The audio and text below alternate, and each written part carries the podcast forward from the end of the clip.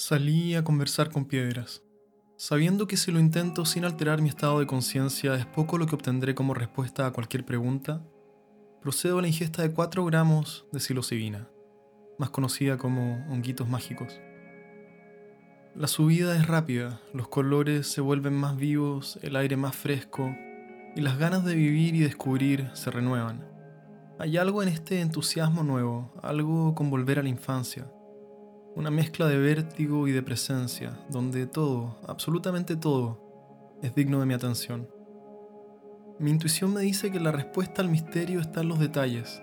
Es difícil precisar cuál es el misterio, pero no quiero perderme ni un solo detalle. El espacio y el tiempo dejan de cumplir el rol al que estoy acostumbrado y pasan a un segundo o tercer o cuarto plano que no entiendo ni me preocupa entender. La eternidad no sabe de manillas de reloj, lo infinito no sabe de direcciones domiciliarias ni de diferenciaciones binarias.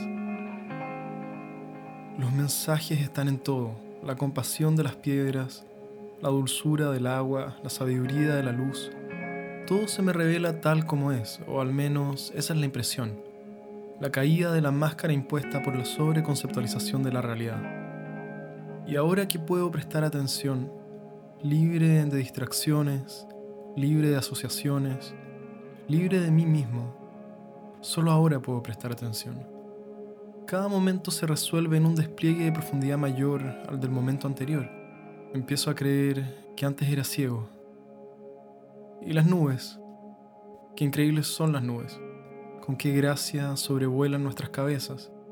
Parecieran jugar a tomar formas para que nosotros juguemos a interpretar sus formas. Podría jurar que se entretienen con lo que creo ver. ¿Estoy yo jugando con ellas o ellas jugando conmigo? La complicidad es irresistiblemente clara. Algo intentan decirme y aunque a veces creo comprenderlo, nunca puedo realmente dar con ello. La respuesta está en seguir jugando. Mientras camino me encuentro con una roca de mi porte que me invita a acostarme sobre ella y a poner mi oído sobre su cuerpo. Me recibe sin palabras, en un dulce abrazo de mil años de edad. Su cuerpo de piedra es también boca y ojos, carne y alma. Nunca nadie me escuchó como ella, y nunca nadie me entendió y me enseñó como ella. Me ayudó a perdonarme, a perdonar mis faltas, y con una caricia de granito me dijo que no me preocupara tanto, mientras mis lágrimas corrían de mis mejillas a las suyas. Compartimos lo que somos y lo que no somos en una unión para la que solo tengo palabras New Age tan gastadas que resulta un insulto usarlas aquí. Después de lo que pareció una eternidad jugando con nubes y conversando con piedras, la bajada es necesariamente triste. Existe una especie de nostalgia por el presente. No quiero dejar de ser un niño.